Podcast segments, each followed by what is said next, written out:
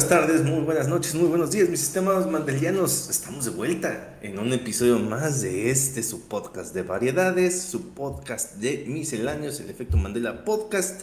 En este su episodio número 89. Este día 28 de septiembre del año 2023. Eh, todo el gusto, ya saben, de estar aquí platicando con ustedes, de estarle trayendo las novedades de este mundillo de los videojuegos y aledaños.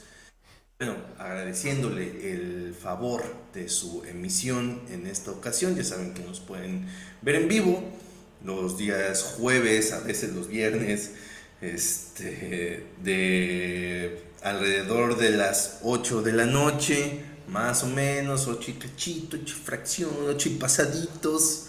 Eh, aquí en este, en este canal de YouTube. Eh, o también pueden ver la repetición que posteriormente se procesa por la misma plataforma. O también este, pues pueden eh, escuchar la repetición que sea en YouTube o en Google Podcast, donde a ustedes les resulte más cómodo y conveniente escuchar este contenido, ya sea mientras están lavando los trastes, están sacando el perro a pasear, están en la combi, están en el cagadero, este, haciendo cualquier cosa mientras estamos ahí diciendo nuestras locuras de fondo. Aplica perfectamente, pero pues bueno, ahí están. Ya saben que también nos pueden seguir en eh, la plataforma X, antes conocida como Twitter, o en Instagram también como el efecto Mandela Podcast. Bueno, lo que son peras o son manzanas. Aquí saludando porque está engalanando este episodio como los 88 anteriores. La salsa valentina de esta fritanga llamada el efecto Mandela Podcast. Estimado Digisano 38, ¿cómo te encuentras? ¿Cómo estás? ¿Qué comiste? Cuéntale a la banda. Hubiera preferido la salsa botanera porque me gusta más, pero lo tomo. La salsa valentina tiene lo suyo, ¿por qué no? Sí, sí, sí. La salsa valentina es buena. Sí, no voy a decir que no. es buena. Pero así para, para las papitas y todo, la, la, botanera es como, uff, uff. Pero bueno, la verdad es que... Depende, depende como qué tipo de fritanga y botana sea, porque pues, a veces la botanera, a veces la valentina, a veces la valentina que sí pica, o la búfalo. Búfalo, a veces este, para algunas botanas. Tiene años de verdad años que no pruebo la salsa búfalo así en papitas o en botanas. Años.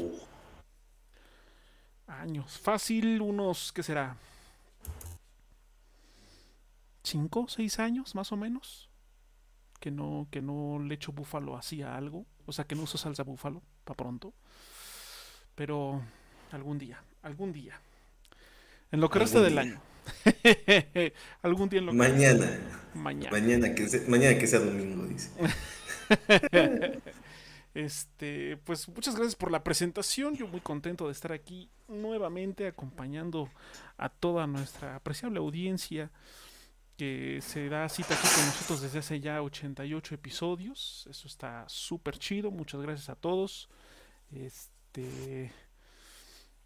Y. Ay, la verdad es que yo estoy sufriendo con el calor, no sé dónde se encuentren las personas que nos están escuchando y o viendo, pero por lo menos aquí en el establo de México está horrible el calor. Y eso que ya estamos entrando a, octubre es para que ya las temperaturas fueran un poquito más amables, ya están los fresquecitos. O sea, sí hay, hay, hay ratos en los que hace mucho viento, pero el pinche calor no cede, entonces. Los últimos dos años, o sea, el, pasado y el antepasado, realmente empezó a ser como fresco, frío, o mediados de octubre. Todavía le falta unos días por ahí de, de sufrirle un poquitín. Ya que se apure, maldita sea. Ya que se apure. yo sé, yo sé, yo sé. Ese que se apure, demonios. Pero bueno, mientras tanto, pues aquí, aquí andamos en un episodio más, este, trayéndoles chismecito y opiniones. Ya saben que el chismecito, pues es ese, tómenlo también con pincitas, porque luego, aunque uno pueda eh, tener fuentes que pueda creerse confiables, luego puede que sean patrañas o no tan precisa la información. Y sobre las opiniones, pues son... O los medios que daban por un hecho el, Xbox cilíndrico. exactamente.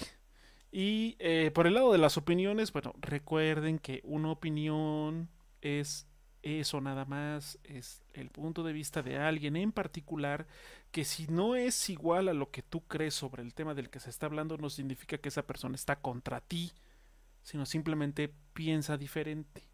Es todo. O sea que si alguna opinión que nosotros tengamos sobre algo de lo que estemos platicando no convulga o no es o no se ajusta a sus creencias, no significa que estamos contra ustedes o que los odiamos. No, nada de eso. Simplemente son opiniones diferentes y ya. Así como, el color de ojos, el color de pelo, la cantidad de pelo, todo eso como el mal con lo, de los payasos, güey. Es decir, como de. Niño, este es un podcast, ríete o vete el diablo. Ah, exacto, sí. Amigo, este es un podcast, ríete o vete al diablo. Exacto, así. Así que. Tómenselo con. Tómenselo relax, no pasa nada. No, no. O sea.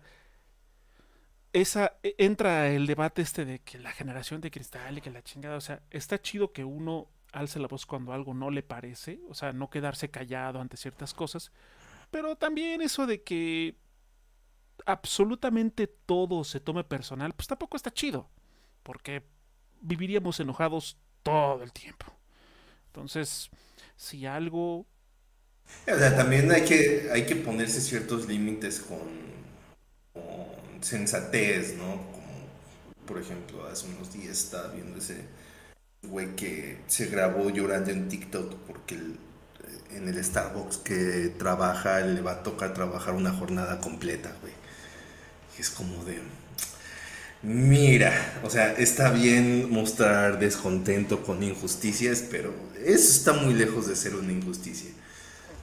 Sí, sí. O, la, o recientemente la chica esta que se puso a chillar porque la batería de su iPhone 15 no dura nada y es como de, yo, es que yo siento que esa gente tiene un severo problema de que en su casa nunca les hicieron caso. Ahorita como tienen una capacidad de captar la atención muy fácil gracias a TikTok o gracias a Instagram o a, sí, a las redes sociales en general. las redes sociales en general es su oportunidad de, comportarse como bebés. Y es lo que hacen. Pero bueno. Eh, fuera de y no, eso, no es secreto a voces. O sea, si ustedes ven, por ejemplo, a los comediantes, ellos mismos lo dicen que mucho de su background, de su trasfondo, es que son gente que en su casa no tenían la atención. y que normalmente eran casas donde tenían muchos hermanos y que como para que les hicieran caso tenían que ser el cagadito de la casa. Fueron este, desarrollando estas habilidades para poder sobresalir en un ambiente terriblemente hostil en su propia casa. Ahí está. Entonces, sí, o sea, se puede entender por qué, pero también no se la.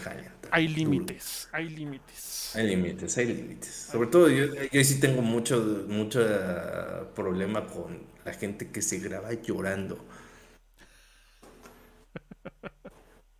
como digo. Ok. Mira, hermano. ¿Cómo te explico? ¿Cómo te explico que no es el momento ni el lugar? Exactamente.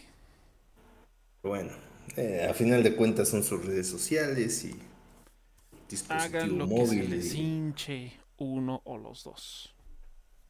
Eh, pues a final de cuentas, si no Ahorita sí, la cuestión de las redes sociales, sobre todo en TikTok, que es como un conglomerado de... Haz de cuenta que es como el licuado este que hace el profesor Utonio para crear a las chicas superpoderosas. Al revés. o sea, en vez de poner, vertir super de fuerza y virtud y, azúcar. azúcar, flores y muchos colores. Pone este, estupidez, güey. mucha sensibilidad, güey. Y cositas así para mezclar y que se hagan estos TikToks de, por ejemplo, la gente que se graba nada más con un letrero para que les donen dinero, güey, porque no quieren trabajar. Los, los, los indigentes del siglo XXI. No, y deja eso, o sea, hay gente, me ha tocado ver gente que dice, bueno, pues es que yo no consigo empleo, no, me han dado empleo, necesito comer. Todavía me causa cierto conflicto, pero puedes entenderlo, es una situación de desesperación, pero cuando es de que no me gusta chambear, voy a pedir dinero, TikTok, motherfucker. o sea, qué extremo se está llegando que la gente ya no tiene ningún tipo de reparo en decir soy un huevón, no quiero trabajar, denme dinero. Es como de... Sí, ahí, sí ya, ya cruzó el límite de lo, de lo razonable. Eso ya no, ni siquiera razonable. No se puede justificar de ninguna manera. De ninguna manera. Pero bueno, así pasa. Todavía dicen, porque pues bueno, luego la generación de concreto, güey, dice que pues hacer este tipo de cosas, podcast y streamers, este, no es un trabajo. Todavía hacer este tipo de cosas requiere un esfuerzo técnico, un esfuerzo de tiempo, un esfuerzo intelectual, un esfuerzo muchas veces de investigación, eh, porque, por ejemplo, hacer un stream jugando requiere mucho trabajo mental, aunque luego la gente diga que no, porque tienes que estar jugando, tienes que estar concentrado en lo que estás haciendo y aparte, este, con, hablar con la gente, o sea, tienes que hacer dos, dos habilidades que por sí solas muchas veces son complejas las tienes que hacer al mismo tiempo. Prestar atención a un juego y a los comentarios y a lo que vas a responder. Requiere un trabajo intelectual bastante eh, importante, por eso mucha gente cuando termina ese stream termina con mucha hambre, porque básicamente se está comiendo el cerebro. este. Yo sé que no es un trabajo para nada comparable como, sé, un albañil o un jornalero pero intelectualmente es un trabajo muchísimo más complejo. Pedir dinero en TikTok no requiere ningún tipo de esfuerzo. O sea, ¿qué esfuerzo te puede requerir tener un celular e internet, güey? Ay, no. Entonces, sí. Pero bueno, vamos a dejar de hablar de, de, ese tipo de cosas que no valen la pena. Terrible oremos. Domine.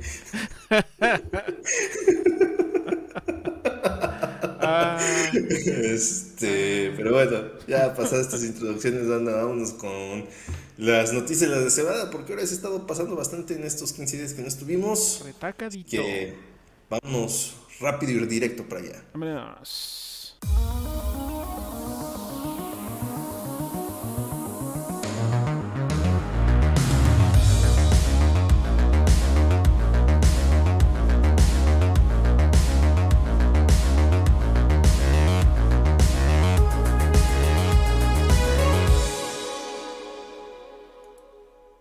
Bien, mis estimados mandelieros, ya estamos aquí en las noticias de la semana, porque como ya les habíamos comentado, más o menos por estas fechas ya como que la industria de los videojuegos empieza a sacudir el letargo del verano y, empiezan a suceder un montón de cosas. De aquí hasta los Game Awards, prepárense para una montaña rusa de emociones.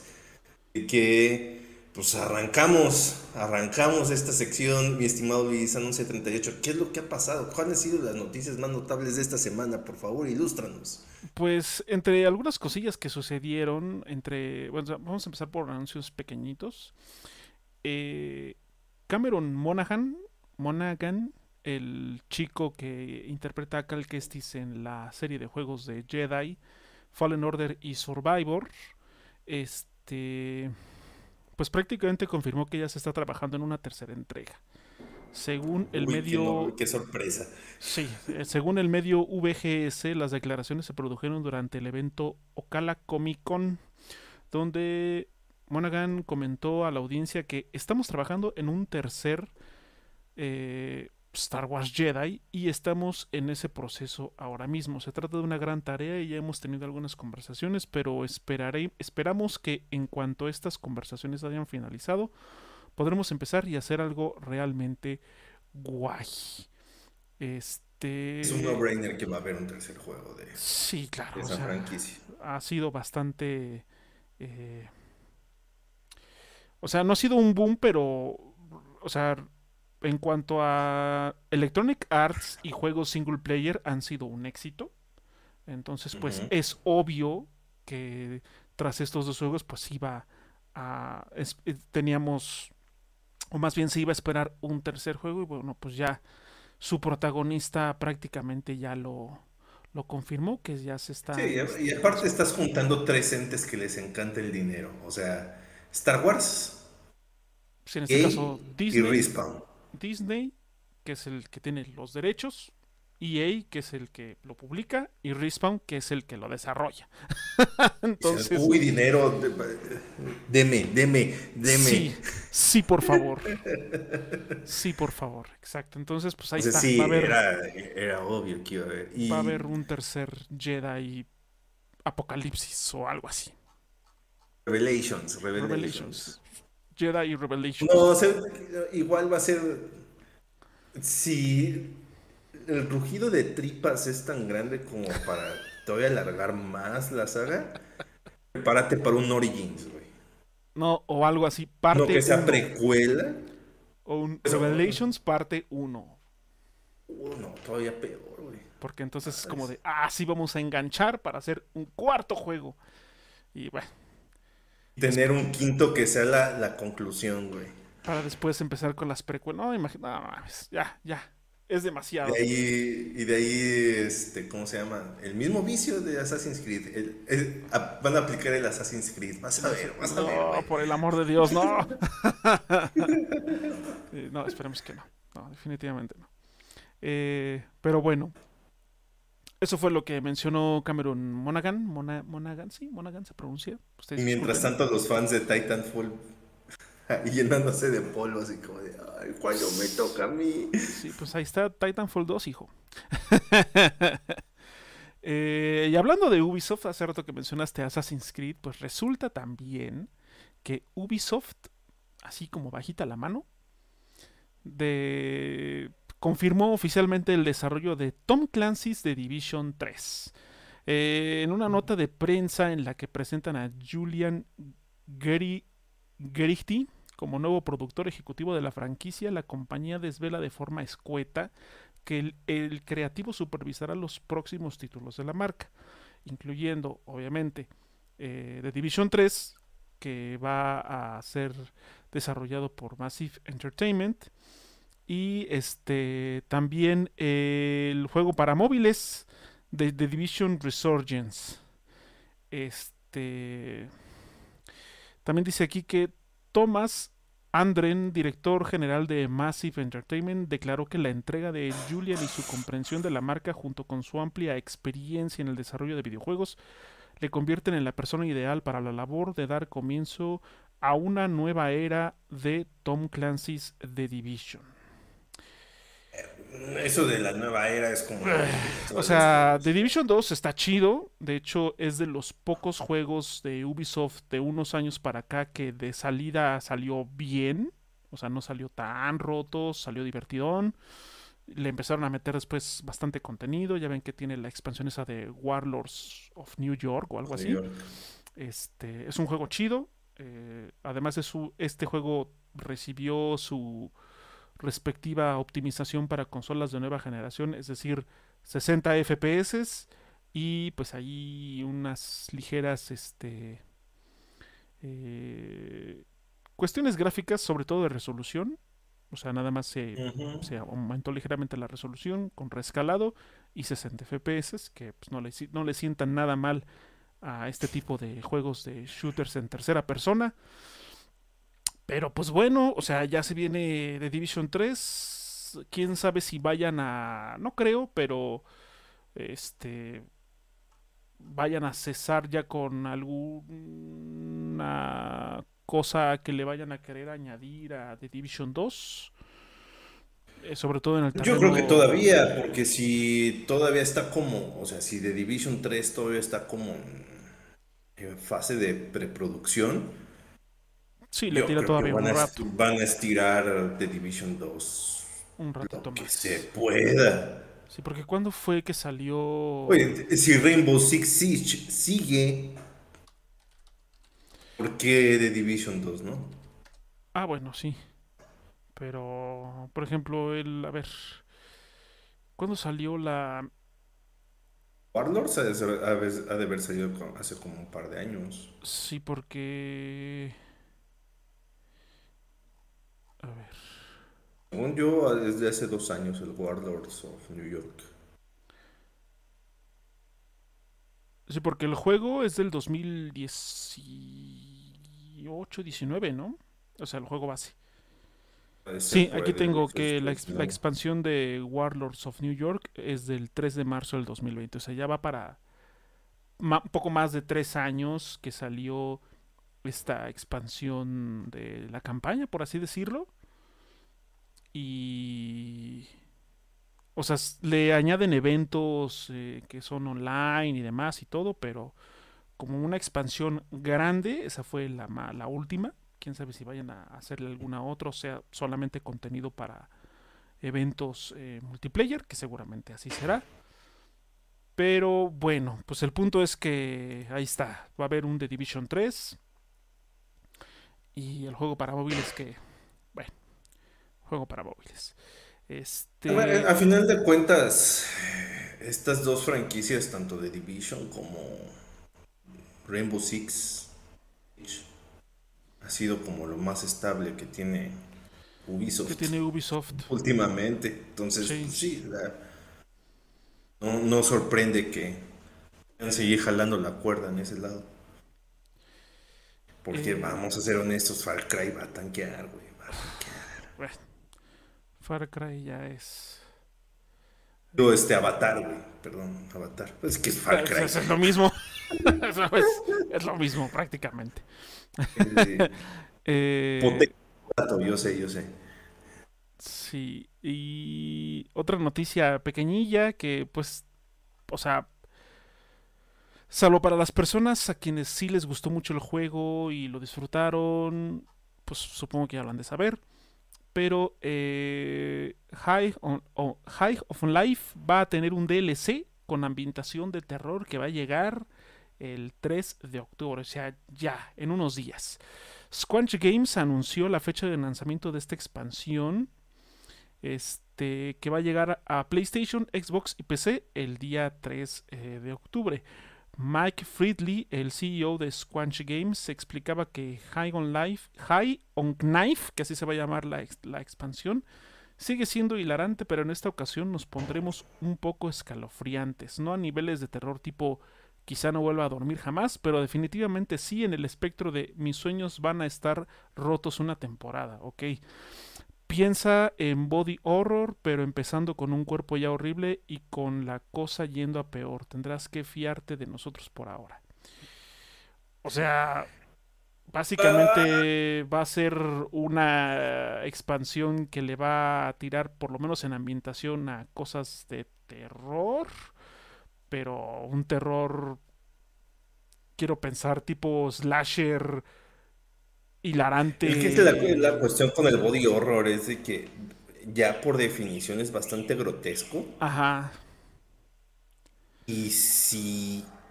Y hay una línea muy delgada entre lo que ya puedes decir, ok, esto está interesante, qué cagado. A decir, güey, no mames, esto ya nada más es. Pero así. Todavía, pues. Muy grotesca que sea, pero porque está chida la película. Las de la mosca, que es body horror. Oh, sí. Está chida- están chidas las dos películas, ¿no?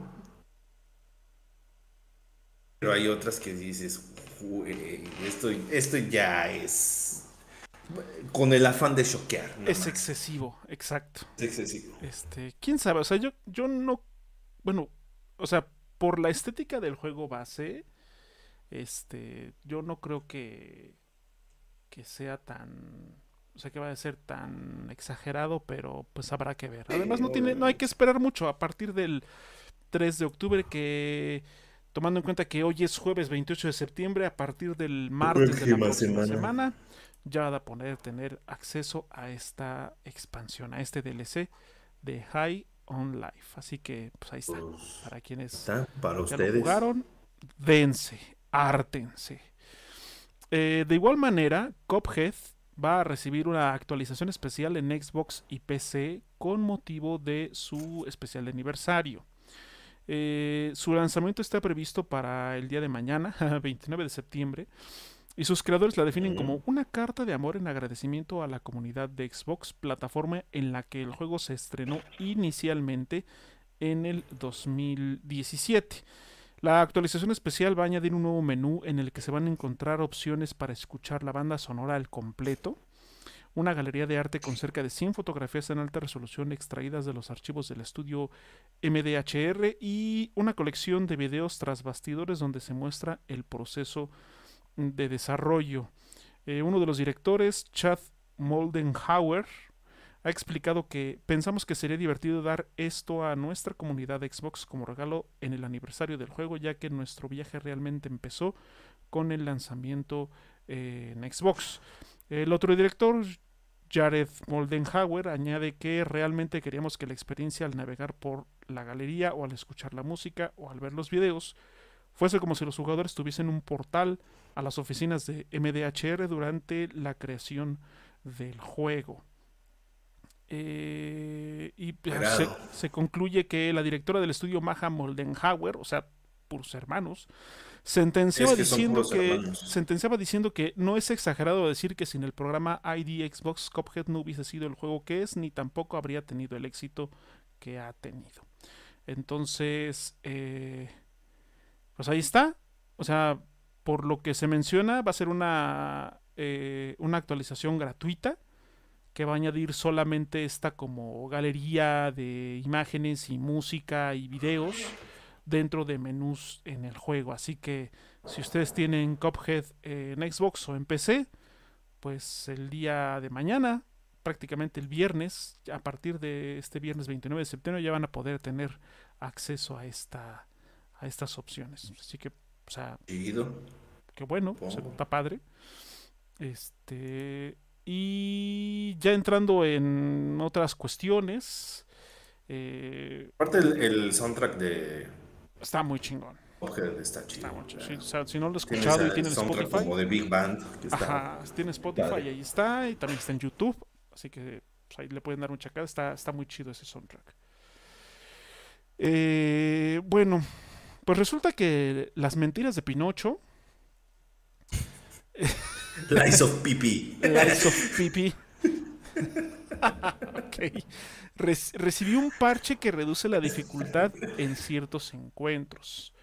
Eh, esta actualización, que es la 1.2.0.0, eh, se centra principalmente en reducir la dificultad del juego en algunos de los monstruos que se encuentran durante pues, la partida. Tendrán una menor barra de salud, y se ha facilitado la ruptura de la postura y el tiempo durante el cual los enemigos permanecen noqueados. Tres jefes finales han visto su barra de salud reducida y en un caso concreto también se ha reducido el daño que realiza el enemigo y la dificultad para romper su postura. Eh, entre los cambios al gameplay está que el Garth Parry dañará la postura a los enemigos, eh, también se ha incrementado la frecuencia de caída de ciertos objetos y se modificó también el proceso de reinicio de las habilidades.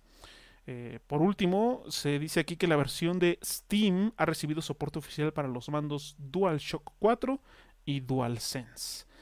El ajuste de la dificultad es uno de los aspectos, eh, pues aquí ya es una nota muy personal de Eurogamer, que dice que la dificultad es uno de los aspectos negativos que ya se había comentado eh, previamente. En lo que mencionan ellos que tiene mimbres para brillar y por momentos lo hace, especialmente gracias a su ambientación de una exploración satisfactoria, pero falla en la faceta más importante y no mide bien en la fina línea entre ser difícil o injusto. Entonces, eh, pues, o sea, el estudio y algunos jugadores consideraron esta actualización como algo positivo porque balancea mejor el juego en aspectos de dificultad. O sea, no lo hace más fácil como tal, sino lo hace más balanceado, menos injusto se podría decir. Pero pues también hay jugadores hardcore que ven esto como algo negativo porque, ya saben, esta... Eh, ajá, esto de... ¿Por qué hacen... ¿Por qué le quitan la dificultad al juego que con el que yo de sangre? O sea, tampoco.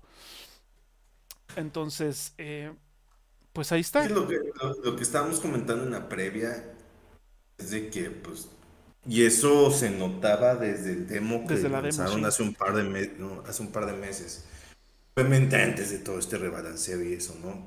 Se notaba que el, jefe te puedes enfrentar en ese, en ese demo, ya era una muestra clara de lo que le tiraban precisamente con los enfrentamientos con los jefes, que tiene una barra de vida gigantesca. Enorme, Y requieren mucho macheteo. O sea, debes de pegarle 700 mil golpes y el, y el jefe casi siempre tenía como un one hit kill.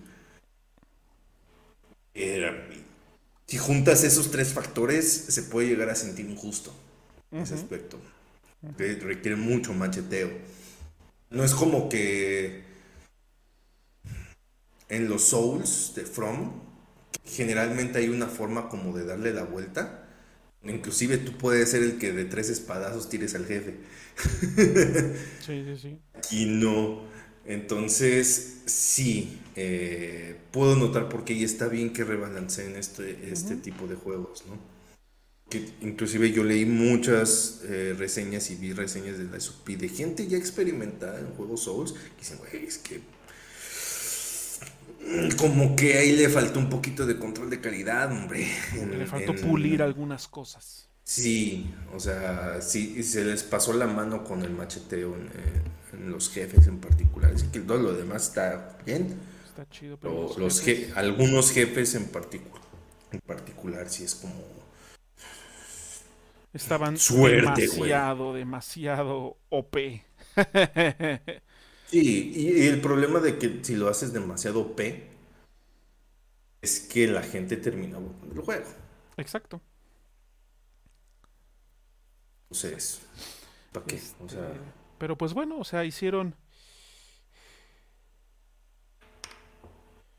Salud. Ah, se me fue. Ustedes disculpen. iba a estornudar. Para la persona que no nada más está escuchando ese, ese pequeño silencio, disculpen, es que iba a estornudar. Pero que siempre no. Entonces me aparté un momento del micrófono. Bueno, eh, pues yo creo que en general está bien. O sea, si es para rebalancear el juego, está chido. Ya como, como en todo, como todo en los videojuegos y como en todo en todas las cosas, es muy subjetivo ahí a quienes no les va a parecer, hay quienes van a creer que es adecuado.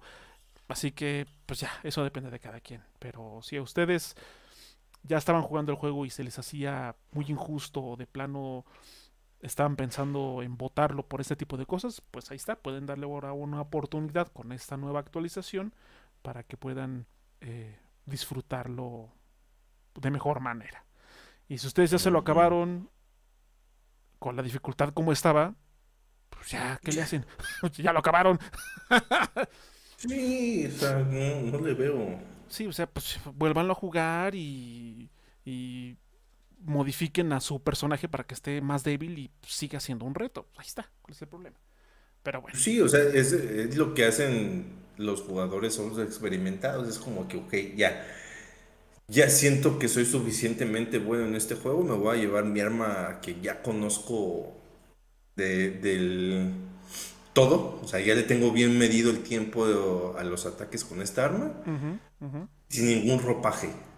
Exacto. esa es la regla en los Souls. Ya cuando, cuando ves a alguien en taparrabos y con una espadota, es porque. Ese güey sí Ese güey ya, se la sabe.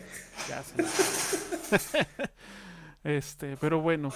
Eh, entre otras cosas, también, algo que se anunció recientemente fue que eh, Horizon Forbidden West Complete Edition, es decir, el juego base, la expansión que se llama Burning, Burning Shores, eh, el juego ya en su, en su paquete, el juego como paquete, va a salir el próximo 6 de octubre.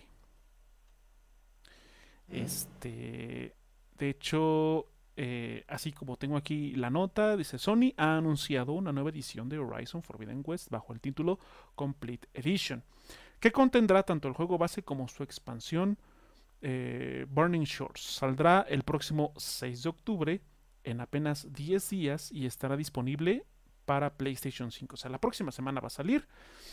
Va a estar disponible solo para PlayStation 5. Como ustedes saben, el juego base sí está disponible para PlayStation 4, pero la expansión solo está disponible para PlayStation 5. Por lo tanto, esta edición Complete Edition, como trae el DLC, solo va a estar disponible para PlayStation 5.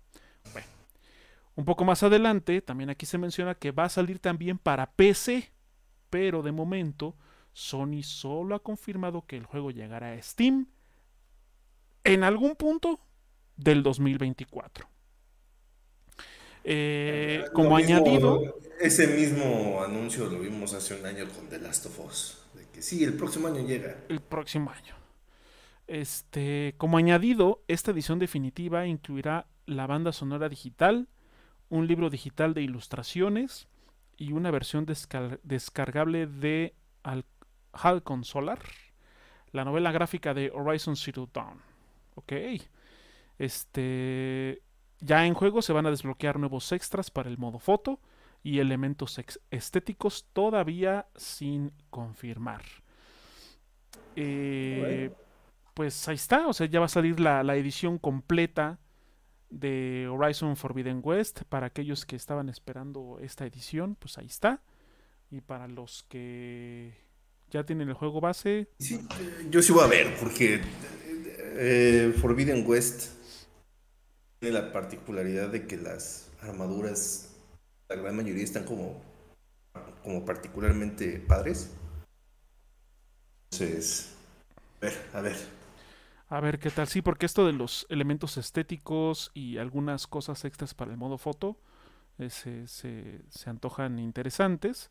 Además de que, pues bueno, los añadidos que va a traer son cosas que ya se viene viendo desde hace años, que es el soundtrack, libro de ilustraciones, pero aquí lo interesante es que se va a integrar también la novela gráfica del primer juego. Entonces, pues son añadidos interesantes si ustedes están muy clavados con el lore y eh, pues el juego en general, si a ustedes les gustó mucho la primera entrega y esta segunda, pues ahí está para que lo tengan para que lo tengan en consideración. Y pues está padre también que vaya a salir en PC, o sea, digo, todavía está como muy incierto eso de que en algún momento del 2024, pero bueno, a diferencia del primer Horizon que sí se tomaron bastantes años de diferencia entre su lanzamiento en PlayStation 4 y su lanzamiento en PC, aquí sí ya se redujo eh, de manera considerable.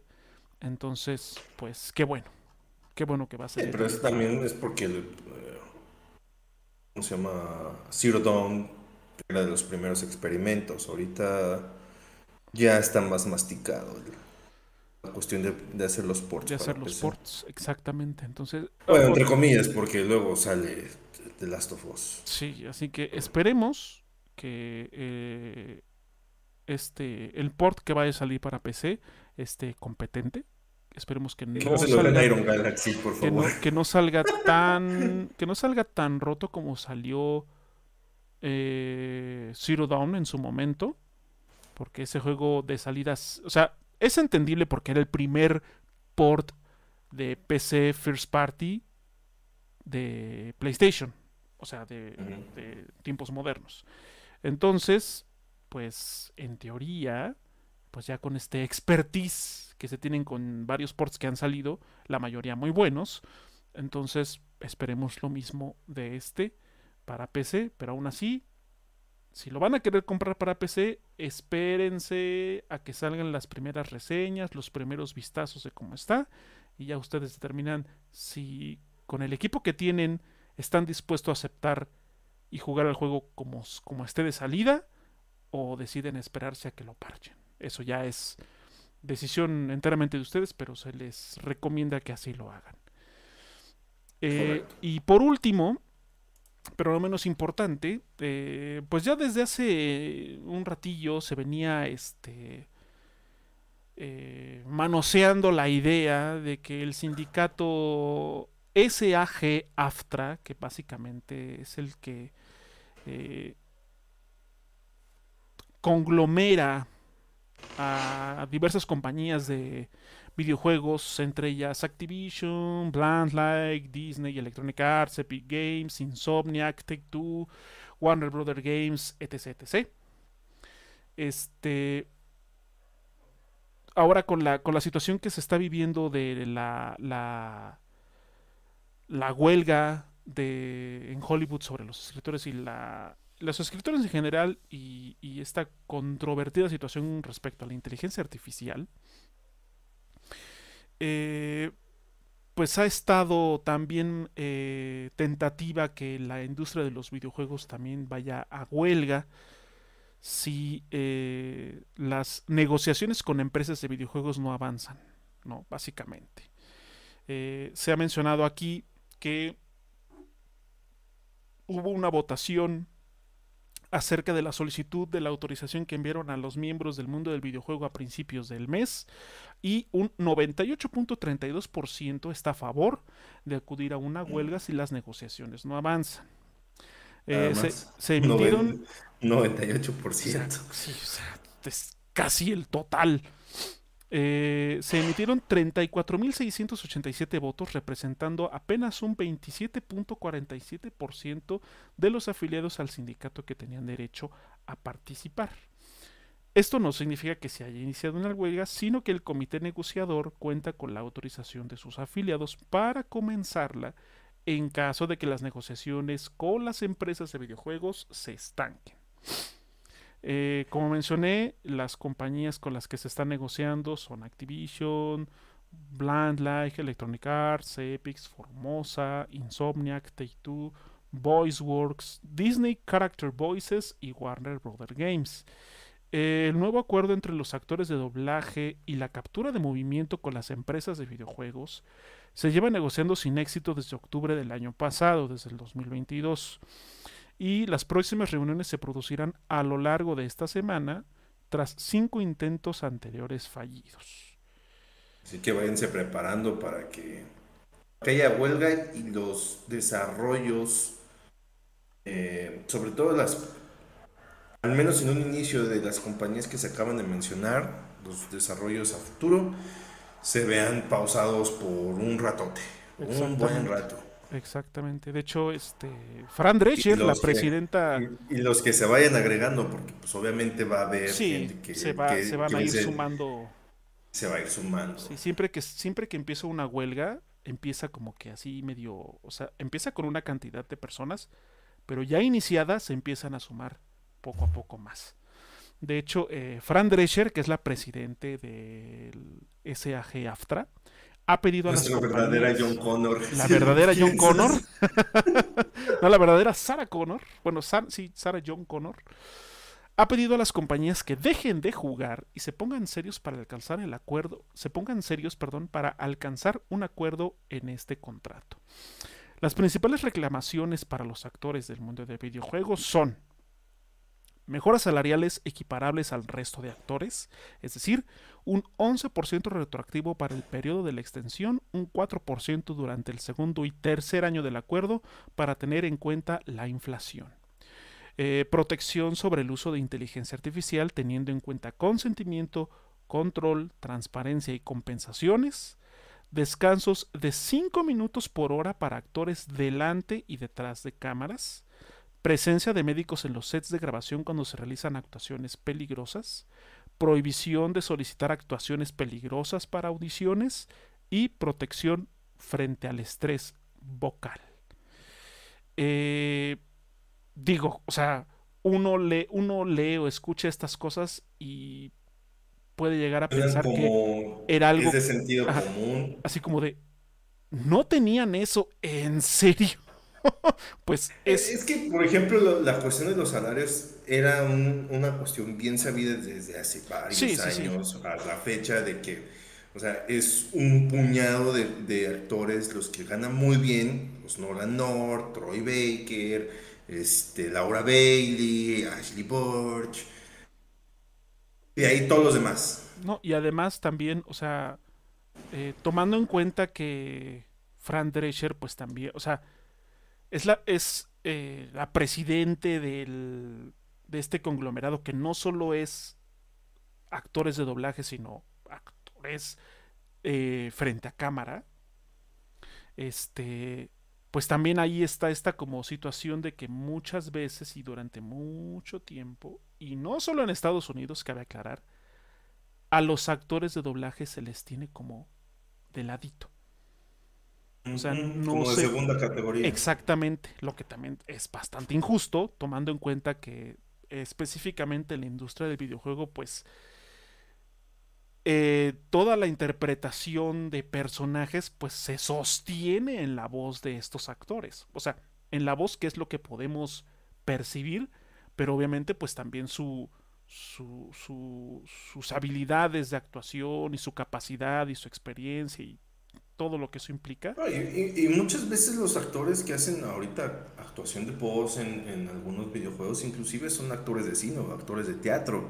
O sea, Roger Clark, eh, que se ha ganado el corazón de todo el mundo por ser la voz de Arthur Morgan en Red Dead Redemption 2, él era actor de teatro.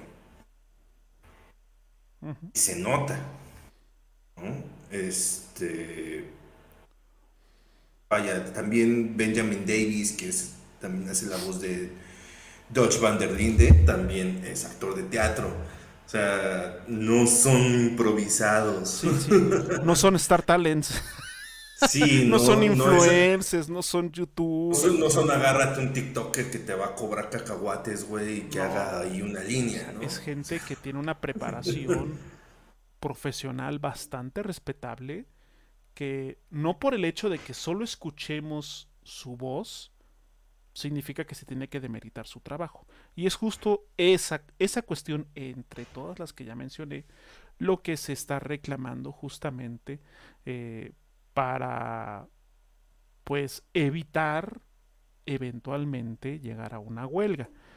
Pero, pues, ya como, como lo mencioné al principio, o sea, casi un 99% de los participantes están a favor de que acudir a la huelga en caso de que no fructifiquen las negociaciones. Entonces, pues bueno, eh, Si queremos ver mejores videojuegos, mejor, debe de haber mejores condiciones. para sí, por supuesto, por supuesto, por supuesto. Entonces, O sea, ¿por qué? Porque actualmente, vaya, o sea, el crédito se lo llevan los corpos. El dinero y el crédito se los llevan los corpos. La industria del videojuego está tan regida por los corpos. Es la única donde ves que en las premiaciones sale Phil Spencer o Jim Ryan o Todd Howard o este el de el, su achichincle, el Peter Hines o este ¿cómo se llama? Al- es la única donde salen los CEOs, güey. A, a regodearse y a darse sus baños de pueblo, güey. Está tan normalizado que ellos sean el que se llevan el foco. que es ridículo. sí, Cuando los que se parten la madre son los escritores, los guionistas, los directores, güey, este, ¿cómo se llama? Los, los programadores, los per- las- las artistas, personas que preparan toda la tecnología los actores de voz, güey, los de captura de O movimiento. sea, es una chambita. Y, y es importante que. Quieren- o sea, si, si quieren ver cómo es un desarrollo, todavía con ciertas concesiones hasta cierto punto medio rosa pastel, vean el, el documental ese que sacó Sony hace como dos, tres años del desarrollo de God of War del 2018. mm, Es uno que se llama Rising Kratos. Para que vean la, la madriza que es hacer un videojuego. Es una madriza para todos, para todos. Desde el productor hasta el que abre la puerta. del estudio. Entonces, sí, debe de haber mejores condiciones para, para los trabajadores de la industria. Y eso no significa que los cuerpos dejen de ganar dinero. La maldita sea, es hora de darse cuenta de eso. Sí, tal cual, tal cual. Así que pues eh, es desafortunado porque pues obviamente una huelga frena muchas cosas, pero a la vez, dadas las condiciones actuales, es necesario. Entonces, eh, pues ya veremos cómo va, cómo va evolucionando el, cómo va evolucionando el caso. Y antes de concluir, antes de pasar a, al tema de la semana, acabo yo de ver hace tres horas, este, que tiene, está publicado esto, es que el trailer de el remake de Knights of the Old Republic, el juego de Star Wars eh, RPG, se hizo privado. O sea, ya no se puede ver. Y todos los tweets y publicaciones ah, sobre el juego fueron borradas. Es que ese, ese proyecto estaba como raro desde un principio. No por el hecho de que eligieran este Cotor para hacer un remake, sino el estudio que, que eligieron para que este, ¿cómo se llama? Para que lo hiciera, porque Aspire no tiene un gran track record que digamos, o sea, tiene ya como una famita de medio nalguear en los proyectos. y pues sí, eh, puedo ver por, dónde viene el asunto, de que más bien yo creo que quieren hacer, jugar el efecto Mandela y que hace como que, güey, no, eso nunca pasó, güey, yo nunca lo anunciamos, güey. Si estás mal, a ver, muéstrame. Y si les muestran capturas y eso, eso es un fanmade. sí, quién sabe, a lo mejor, o sea, pueden ser muchas que van a cambiar de estudio y se va a cambiar en general, eh, hablando, no sé, de algunas cosas que se mostraban como de estética y demás, a lo mejor eso también va a cambiar porque va a cambiar el estudio, van a tener una visión diferente, qué sé yo. O en el caso más extremo, se cancele ah. el desarrollo de ese juego. No me sorprendería que lo cancelaran. Entonces, sea cual sea la situación, bueno, pues ya el... No sé si esperado. Yo la verdad es que... O sea, ustedes lo saben, me gusta Star Wars, pero hay cosas en las que sí digo... ¿Eh? o sea, era como de... Lo van a hacer, qué chido, pero ahora que, va, ahora que ya está todo, pero es como de... Eh, bueno, sigamos. Ah, pero aparte, el hecho de que no, no haya ni un ápice de, de supervisión del estudio que lo creó, que es BioWare. Sí, no. No, no te da buena pinta. Exacto, tampoco es que uno esté muy entusiasmado. Un debe de tener como cierta bendición y supervisión de, de, los que lo crearon, para que, pues bueno, se se al menos, garantice de cierta forma como un mínimo de calidad. O a menos a ojos de a ojos del consumidor como de dar el visto bueno, ¿no? O sea, no se van a involucrar, pero están ahí supervisando o como consultó, qué sé yo, que tú digas, bueno, no lo va a desarrollar BioWare, pero BioWare está ahí para que las cosas se hagan bien, ¿no? Pero ni siquiera eso, entonces eh, eh, es algo como muy, muy, eh, ¿cómo decirlo?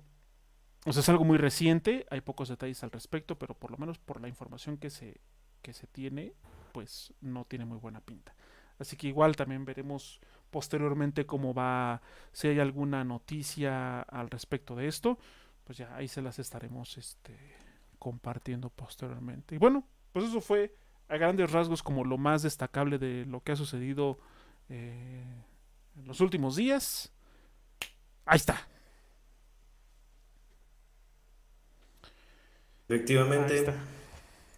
Efectivamente, pues bueno, sí ha estado sucediendo bastantes cositas, manda. Eh, igual por ahí ya salió la lamentada expansión de Phantom Liberty de, de Cyberpunk. De Cyberpunk, cierto. Estuvo muy raro porque no se rompió el embargo hasta un día antes del del lanzamiento de, de la expansión, entonces la gente estaba como muy aprensiva al respecto de que no, este, ¿cómo se llama? Que no hay, porque no hay, este, ¿cómo se llama? Eh, reseñas antes de si estás tan seguro de que iba a ser un buen producto, ¿por qué? La, porque la historia está repitiendo y aparte porque también eh, solo podían utilizar el, el, footage proporcionado por CD Projekt Red. Entonces como que la gente estaba muy sospechosa de que, güey, se está repitiendo la historia. No, oh, no, otra vez, otra vez, no. No, otra vez, no. Pero al final de cuentas resultó que estaba bien, pero no hagan eso, CD Projekt Red, por favor. sí, por favor. No se ve no bien. Eso. No, no se ve bien. Da, para mucha sospecha, sobre todo porque ustedes fueron el, el principal culpable de que la gente ya sospeche cuando algo anda raro. Entonces, sí, ya no hagan eso, por favor. Sí. Eh, pero bueno, eh, eso es lo que ha estado sucediendo en estos días en la industria del videojueguil, manda. Así que la noticia que le da título a este podcast vamos a tratar precisamente en la en, el tema de la semana. Así es que ya vámonos directo para allá porque ya, es, ya está siendo tarde. Así es que vámonos.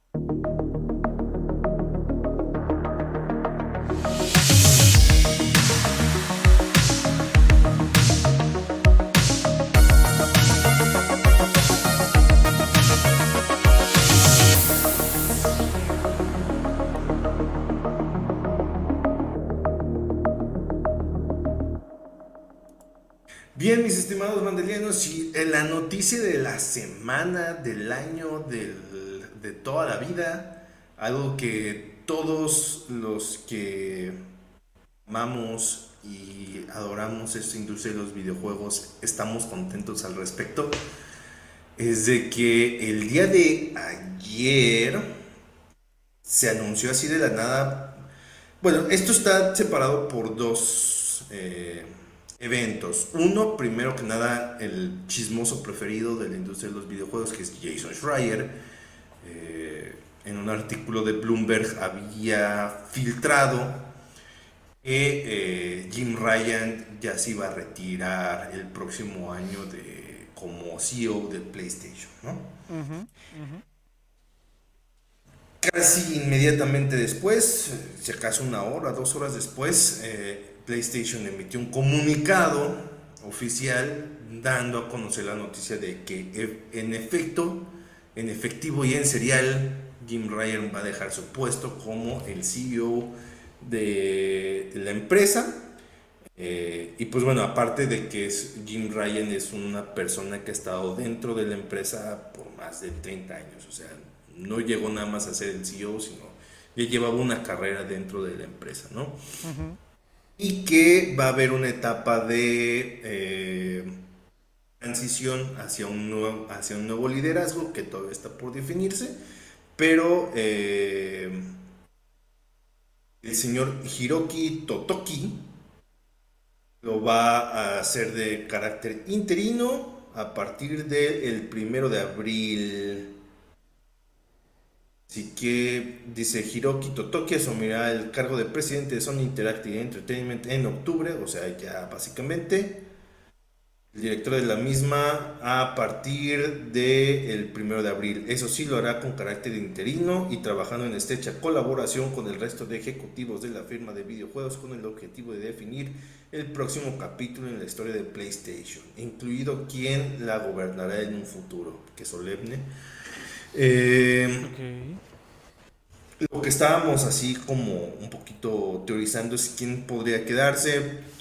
Eh, mucha gente quiere quizás Shuhei Yoshida. Yo creo que ese señor ya más bien lo que le gusta es como ser un consultor externo porque tiene mucha libertad de hacer y decir y jugar lo que se le pegue la gana porque pues ya está viejo. Entonces, no creo que acepte ese cargo. Sean Layden está cabrón que regrese. Eh, él ya ha dicho que él no quiere regresar. Está disfrutando de las miles de su retiro también. Eh, muy probablemente vaya a ser Helmen, Helmen Hurst, el que está actualmente a cargo de la división de PlayStation Studios y que eh, él fue la cabeza de, eh, de, Guerrilla, el director de Guerrilla Entertainment, eh, del estudio de Guerrilla, durante, pues, desde su fundación básicamente. Entonces, es un tipo que lleva dentro de la marca toda la vida básicamente.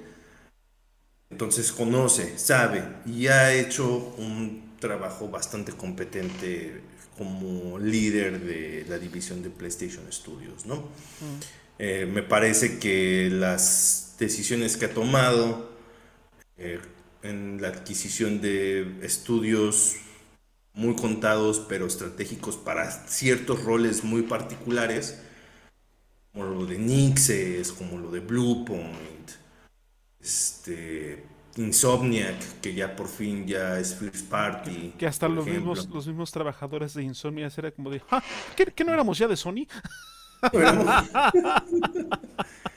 este, eh, o sea, sí, pero no, porque pues acuérdate que también habían sacado Sunset Overdrive para. Ah, bueno, sí, pero eso fue en el 2014. O sea, me refiero a un punto, un par de años, este vamos a, poner desde que salió, desde que empezó el desarrollo de Spider-Man.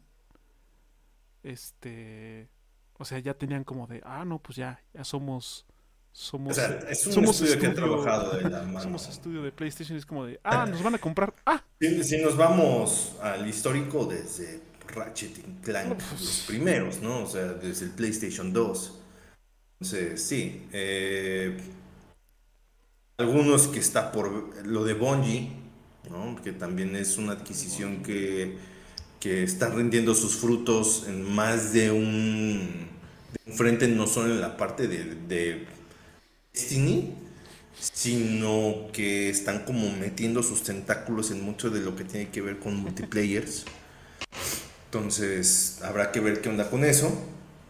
Y em, pues habrá que ver con, con, los estudios nuevos, ¿no? Por ejemplo, el de Jade Raymond, que apenas anunciaron su primer juego, que vamos a ver cómo demonios sale, porque cierto es que Jade Raymond le dio al mundo un producto muy bueno que revolucionó de cierta forma el cómo se hacen los videojuegos, que es Assassin's Creed. Pero de ahí en fuera no, no ha hecho mucho que digamos. Ha ido de estudio en estudio dando tumbos eh, levantando proyectos que al final de cuentas no salen. Entonces, sí, hay que tomarlo. es muy triste. Pero pues es la verdad. No, pues estoy diciendo Es la, es la realidad, o sea, triste realidad. Entonces, sí, habrá que ver con el tiempo si ya por fin concreta un proyecto, maldita sea, o, o la historia se repite, ¿no? Esperemos que no.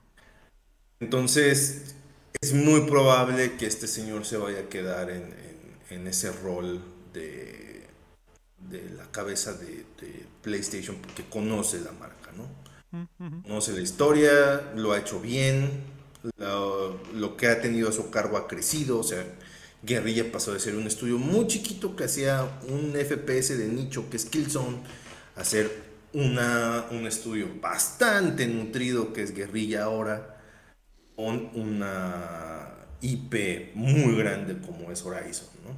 Sí. Eh, y aparte que la división de PlayStation Studios pues ha crecido. Eh, sí, también. Mucho en gracias a, su liderazgo este, dentro de la marca. Pero bueno, igual a final de cuentas los inversores pueden tomar una decisión super corpo y poner a alguien que sea igual o más idiota que Jim Ryan entonces, no, no, no, lo descarten tampoco, ¿no? Entonces, a final de cuentas... Eh, los extremos pueden manifestarse, así que... Eh. Esto se presta también como mucho para la especulación de si realmente él se está retirando o lo retiraron. ¿Por qué les decimos esto? Porque Jim Ryan ha dañado mucho prestigio de la marca, no en ventas, porque vaya, el PlayStation 5 es un excelente producto que vende como pan caliente todavía. Sí. ¿Quién sabe si vaya a vender como, como niveles PlayStation 2, pero al menos lleva un buen ritmo. Eh, los juegos siguen vendiendo como pan caliente también. no ha habido un juego de PlayStation First Party que digas, este es un fracaso, como tal, no ha habido. Entonces, en cuanto a números, le ha ido bastante bien, pero el problema es de que cuando al señor le preguntan algo, abre el hocico y dice una estupidez que no tiene nada que ver, o toma decisiones súper corpo, como lo que pasó recientemente con lo del PlayStation Plus, de nada más por sus polainas, eh, levantar el precio un 40% sin ningún tipo de justificación visible, ¿no?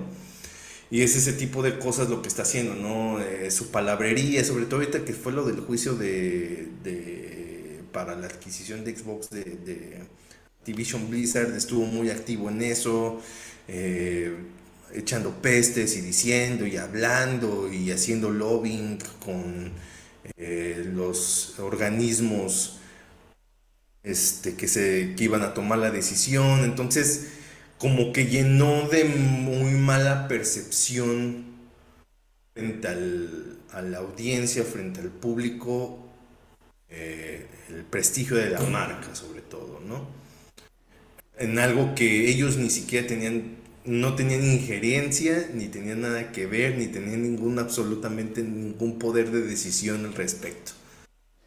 Nada más se quiso meter el señor porque pues, ya está viejo, está aburrido y necesitaba un enemigo como toda la, como toda la gente vieja, necesitan un enemigo con el cual pelearse. Entonces, pues eso es lo que hizo, le trajo muchas consecuencias, entonces podría ser en algún punto que ya, ya, ya, Mejor o te retiras o te retiramos, mijo. Sí, lo más probable. Lo más probable. Y es que también, o sea, independientemente de todo, toda esta polémica reciente, sus declaraciones mayoritariamente muy desatinadas, con poco tacto corporativo, muchas de ellas se percibían como como este como pataletas personales y era así como de güey, o sea, eres el CEO de una compañía, o sea, sí, puedo entender que estés molesto y todo, pero cuando haces una declaración como representante de una marca, como representante de una compañía, pues hay que hacerlo. O sea, hay un, hay un pro, o sea, ahora sí que ahí sí hay como un protocolo, hay maneras para hacerlo. Pero ah, salía haciendo sus berrinches y era como de, ay, no, ¿por qué? ¿Por qué? o sea, se, vio como bebé presidente, o sea, Ajá, sí, nada más echar el berrinche, güey. Sus berrinches, exacto. Y, y, además, bueno, pues también eh, esta, o sea, igual muchas decisiones o muchas cosas que han pasado recientemente en PlayStation como por ejemplo el aumento al costo del servicio Plus en sus diferentes niveles.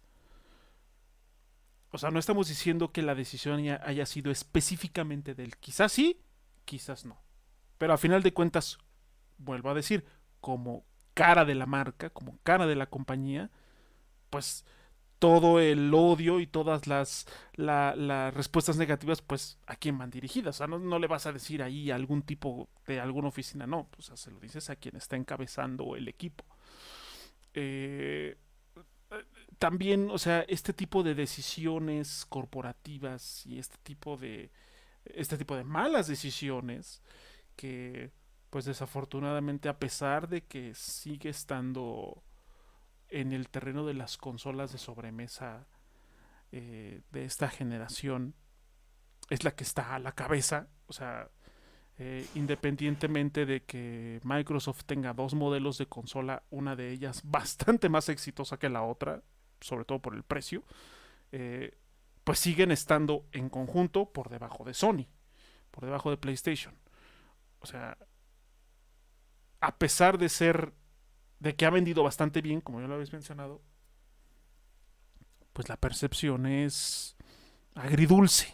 Y sobre todo porque este, este tipo de decisiones muy corpos eh, denotan una falta de congruencia entre lo que piensa, dice y hace muy cabrón, porque por un lado se la pasaba cacareando en el juicio de Activision Blizzard y diciendo y todo eso, pero cuando toman una pésima decisión como eh, y sobre todo una pésima decisión sin justificación como lo del aumento de, de eh, del precio del PlayStation Plus lo hacen nada más porque sí sin decirte en qué te va a beneficiar o sea decía que eso les va a ayudar, el aumento les va a ayudar a, seguir ofreciendo un, eh, un producto de primera calidad y es de güey, o sea, el aumento ya aplicó a partir del 6 de septiembre, porque los juegos de PlayStation eh, Plus de octubre no están reflejando,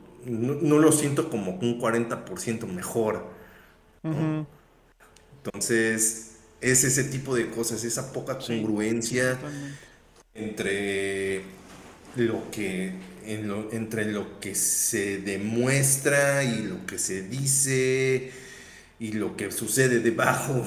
Entonces, ese tipo de situaciones es, lo que hace que, que, Jim Ryan haya sido un pésimo líder.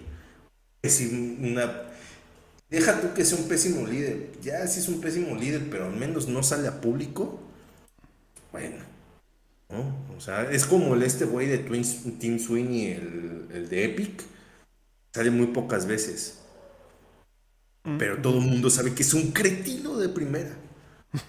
de esa gente que, que maldita sea, o sea, eh, es uno de esos CEOs con eh, pocos escrúpulos, como muy pocos en esta vida eh, pero al menos casi nunca sale. Pero este tipo es de los que le encanta el foco y si le preguntan contesta. y sin pensarla, así como va, como, como se le ocurrió, así lo dice. Como esa vez que se filtró los correos electrónicos donde le sugería a la gente no tener hijos y mejor tener gatos. ok. Entonces, sí, o sea, es ese tipo de gente, es ese tipo de gente que qué bueno que se va de la industria. Ojalá haya un éxodo de estos CEOs que son un cáncer. Los Kim Ryans, los Bobby Kotick, el güey este de Rockstar, que siempre se me olvida su nombre. El, este tipo, el que era de, que ahora está en Unity, no mames. Ese güey deberían de vetarlo. Sí, sí, sí. El de, el de Rockstar. Eh, también la familia Guillemont, que ya por fin se retire, maldita sea. O sea, está llevando eh, Ubisoft entre las patas. Ah, ya, ojalá, ojalá haya un éxodo de este tipo de CEOs que no le están beneficiando nada. O sea, serán muy buenos hombres de negocios. Que pues Vaya, es innegable que la marca PlayStation está en números negros desde hace rato, que le va muy bien dentro de todo. O sea, sus juegos venden un chingo, las consolas venden un chingo, PlayStation Plus es un servicio rentable ya, de hace un rato, pero, güey, o sea, ¿qué, ¿qué, necesidad había de meterse en otros pleitos, no? O de salir a decir un montón de estupideces por eso todo el mundo ahorita está celebrando de que ya por fin. Ahora sí como meme, ¿no? De agradecido con el de arriba de que por fin se va. Por fin se va este güey. Ahora, por favor, que no venga uno igual o peor. Oye, sí. Que, o sea, que, que, creo que ya también. Que sí, o sea, Sean Layden. Eh, hubo también ahí mucho de las políticas de censura de algunos juegos japoneses que se aplican de este lado del charco fue política de Sean Layden, ¿no? Entonces también no es como que haya tenido una gestión eh, brillante en esos aspectos. También tuvo ahí su negrito en el arroz en ese, en, ese aspecto, ¿no? Kashirai, todos recordamos que el fiasco del PlayStation 3 de un inicio fue mucho su culpa. O sea, acuérdense cuando salió a presentar el PlayStation este, 3 y cuando dio el precio y que todo el mundo estaba así de madres. Y luego. Ah, cabrón. cuando presentó el PSP, güey, lo de Rich Racer. Rich Racer. Ah, ya no se acuerdan, ¿verdad? ah. Entonces, sí, o sea, creo que ya hace falta de que la gente que va a ser encargada de tomar la decisión de elegir un CEO para la marca, tome su debido tiempo de elegir la mejor opción que les va a traer el, mayor beneficio. Sí. Que no suceda otra vez el Jim Ryan. Ahorita sea. O sea, que en estos cuatro años estuvo al frente de la marca le trajo, fue más perjudicial que otra cosa. Sí, ¿Vas a decir algo? Es, es, es que... Ah, desafortunadamente, a pesar de que salgan los trapitos al sol de estas cabecillas corporativas, eh, desafortunadamente luego entre contactos, entre su expertise sobre algún tema en particular, porque independientemente de que toman decisiones pendejas, en algo en específico, eh, o sea, entre esa cantidad industrial de tropiezos, de pronto sí han dado en el clavo con cosas que han sido bastante exitosas o beneficiosas en general. Entonces muchas veces se agarran de ese de ese caso aislado o de esa de ese logro de esa buena decisión para minimizar todo lo demás. Es como de, ah, sí, ha tomado decisiones pendejas, pero hey, gracias a él es que X, ¿no? Por ejemplo, puede ser gracias a él se impulsó el, el, la competencia, vamos a llamarlo así, de Game Pass para PlayStation, ¿no? De tener ya un catálogo de suscripción de juegos, X y Y. O sea, sí. pero, Es, operar bajo el, ¿Cómo se llama? Bajo el modus operandi de. Se llama de la esposa golpeada. O sea. Parto los ciclos de lunes a viernes, güey, pero sábado y domingo te saco a comer, güey. Entonces ya, güey. Ya tengo crédito para la próxima semana, ¿no? Exactamente. Entonces, sí, no. así no son las cosas. Así no funciona, chavo. Así no funciona. O sea, sí. Eh, la marca tuvo cierto crecimiento en, se llama? En otros ámbitos, por ejemplo, también eh, en la parte de, incursionar en otros medios, ¿no? Por ejemplo, lo de la serie de The Last of Us, que fue un parteaguas, ¿no? Y ahora todo el mundo le quiere copiar el modelo, ¿no? Eh, inclusive la película de Gran Turismo que le fue bien dentro de lo que cabe. El, renacimiento de algunas franquicias como God of War, ¿no? que ahorita está mejor que nunca, yo creo. Todo y que ahorita va a estar en la congeladora un rato. Se revitalizó pues, bastante con los últimos. Se, Ajá, se revitalizó, ¿no? Eh, le digo, los PlayStation Studios ahorita están muy sanos. No hay uno que digas es que este estudio tiene problemas, excepto lo que pasó con Japan Studio, pero es porque Japan Studio ya lleva muchos años que no hacía nada. Ah, bueno, sí. pero, vaya, de ahí en fuera, más ha sido una gestión sana en cuanto a números, en cuanto a eh, el management de recursos para, pues bueno, crecer como compañía, le ha ido bien. El problema es la percepción que ya tiene la gente de, de su liderazgo, que él mismo se ganó. Y por ende de la marca, porque asocian Jim Ryan PlayStation, entonces, y Jim Ryan es un idiota, ergo PlayStation malo. es el malo de la película, porque así operan muchas veces los análisis reduccionistas y simplistas de la gente. Sí. Entonces, sí, bueno que ya se va, pero ahora lo preocupante es este... Sí. que, cuál va a ser los pasos a, seguir, cómo van a eh, elegir al, próximo eh, CEO, con qué criterios también.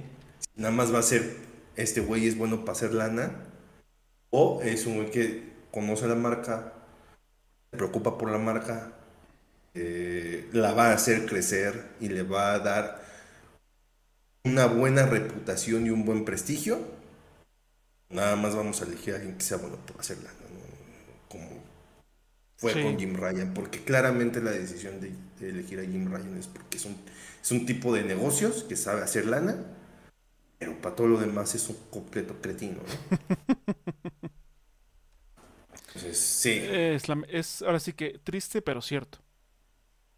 Pero sí nos gustaría saber sus comentarios. Yo sé que muchos de ustedes van a estar contentos, igual que nosotros, de que ese casero de persona ya se va. y que déjenos sus comentarios de o mentadas de madre para Jim Ryan también. Ahí se las hacemos llegar de alguna forma. Eh, compiladitas, compiladitas, por supuesto que sí.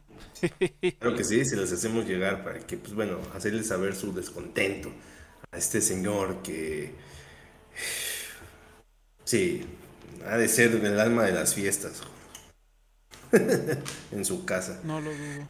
Em, pero bueno, ya saben que no nos vamos sin antes recomendarles algo, banda. Así que, mi estimado Luis 1138, ¿qué le recomiendas esta semana a la banda?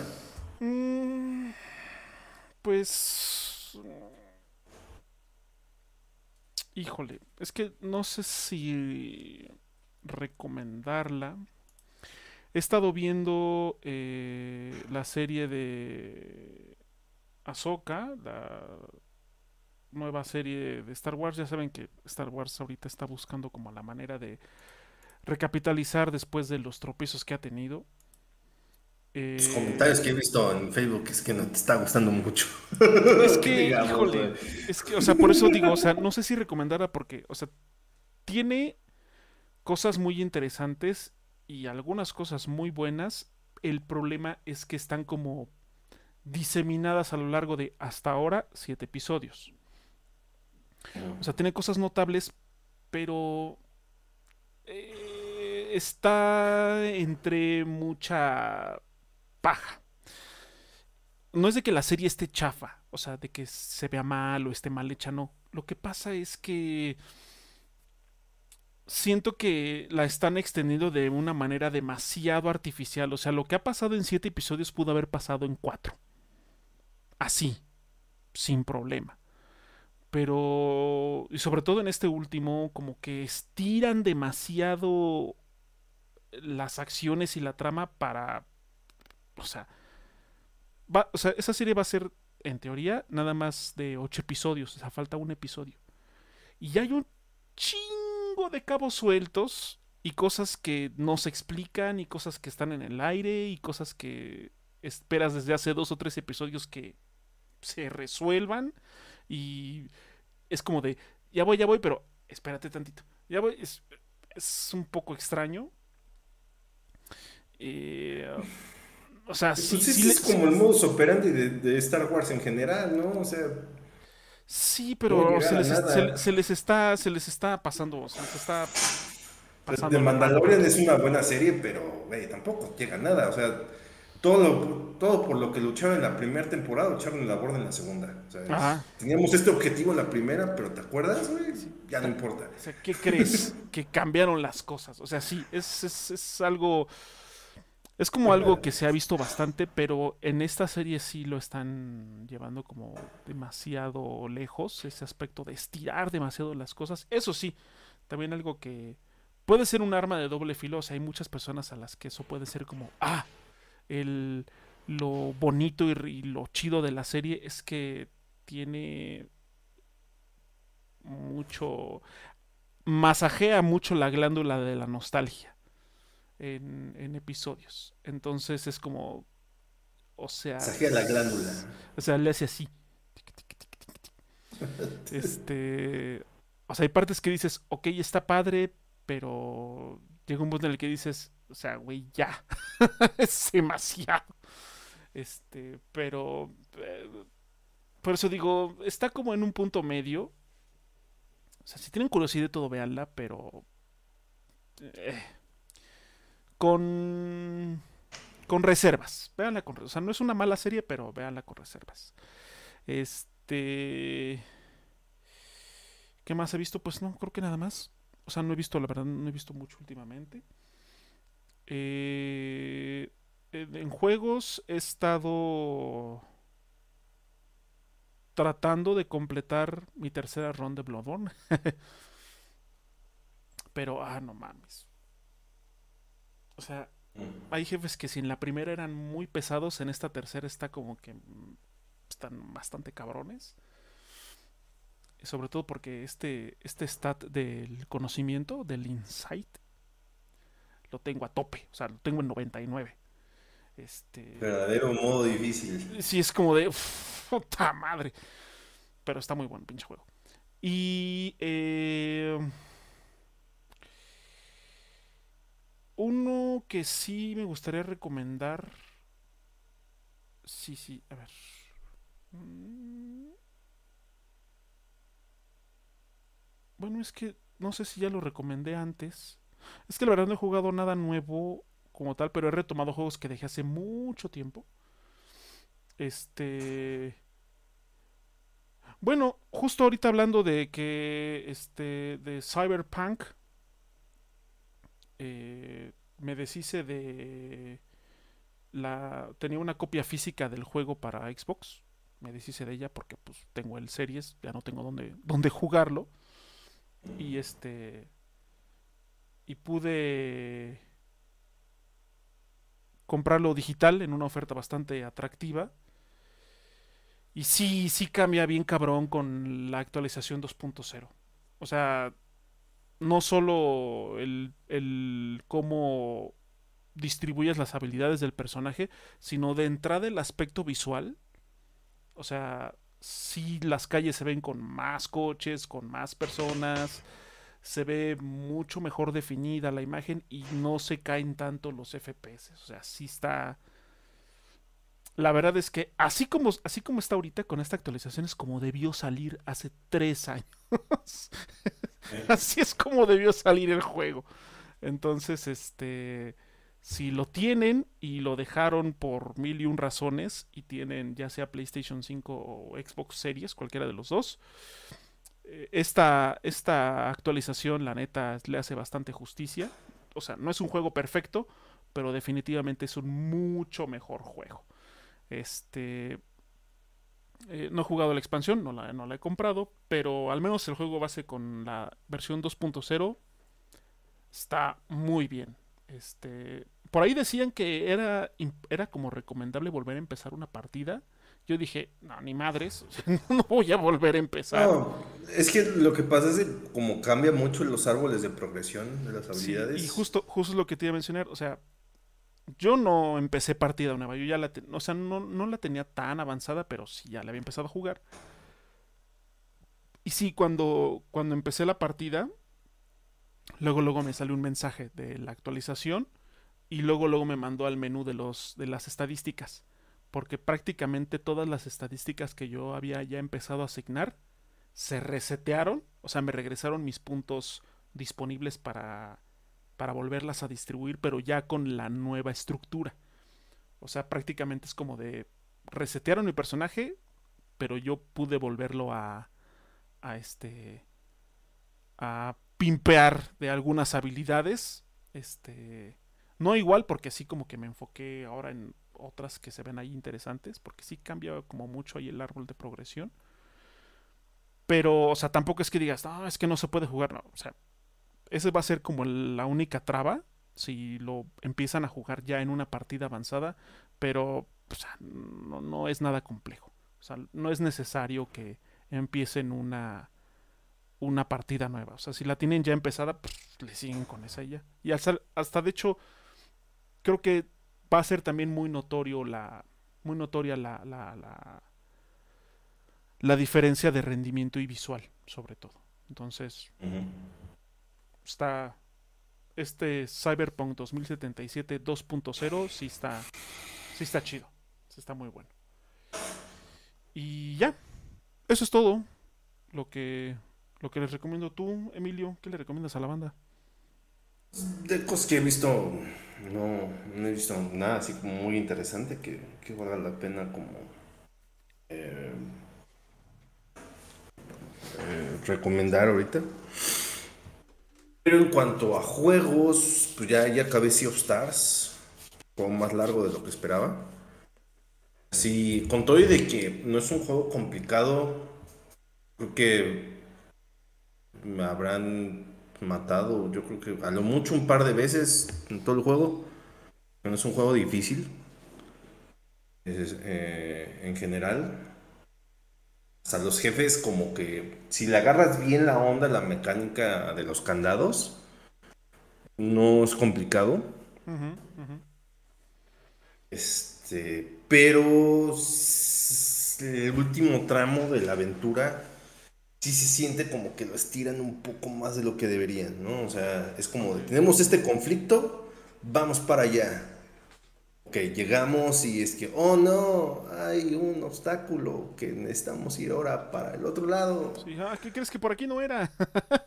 Ajá, o sea, el, último, el, último cuarto de la aventura se siente así que sí como que le mete mucha grasa a esa parte para que se alargue el final y eso lo sentí un poquito cansado. Ya.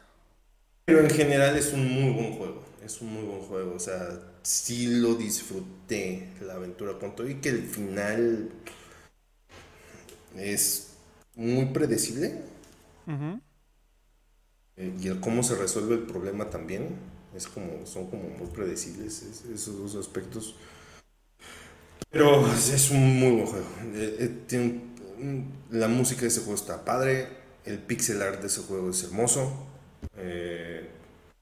sí, o sea, tiene que gustar los RPGs viejos para que eh, realmente lo disfrutes. Porque tiene esta onda de combate por turnos, ¿no? Y por el otro lado también le di la oportunidad a Saints Row. Ah, que está eh, en el... Los juegos del mes de... El juego del mes, sí.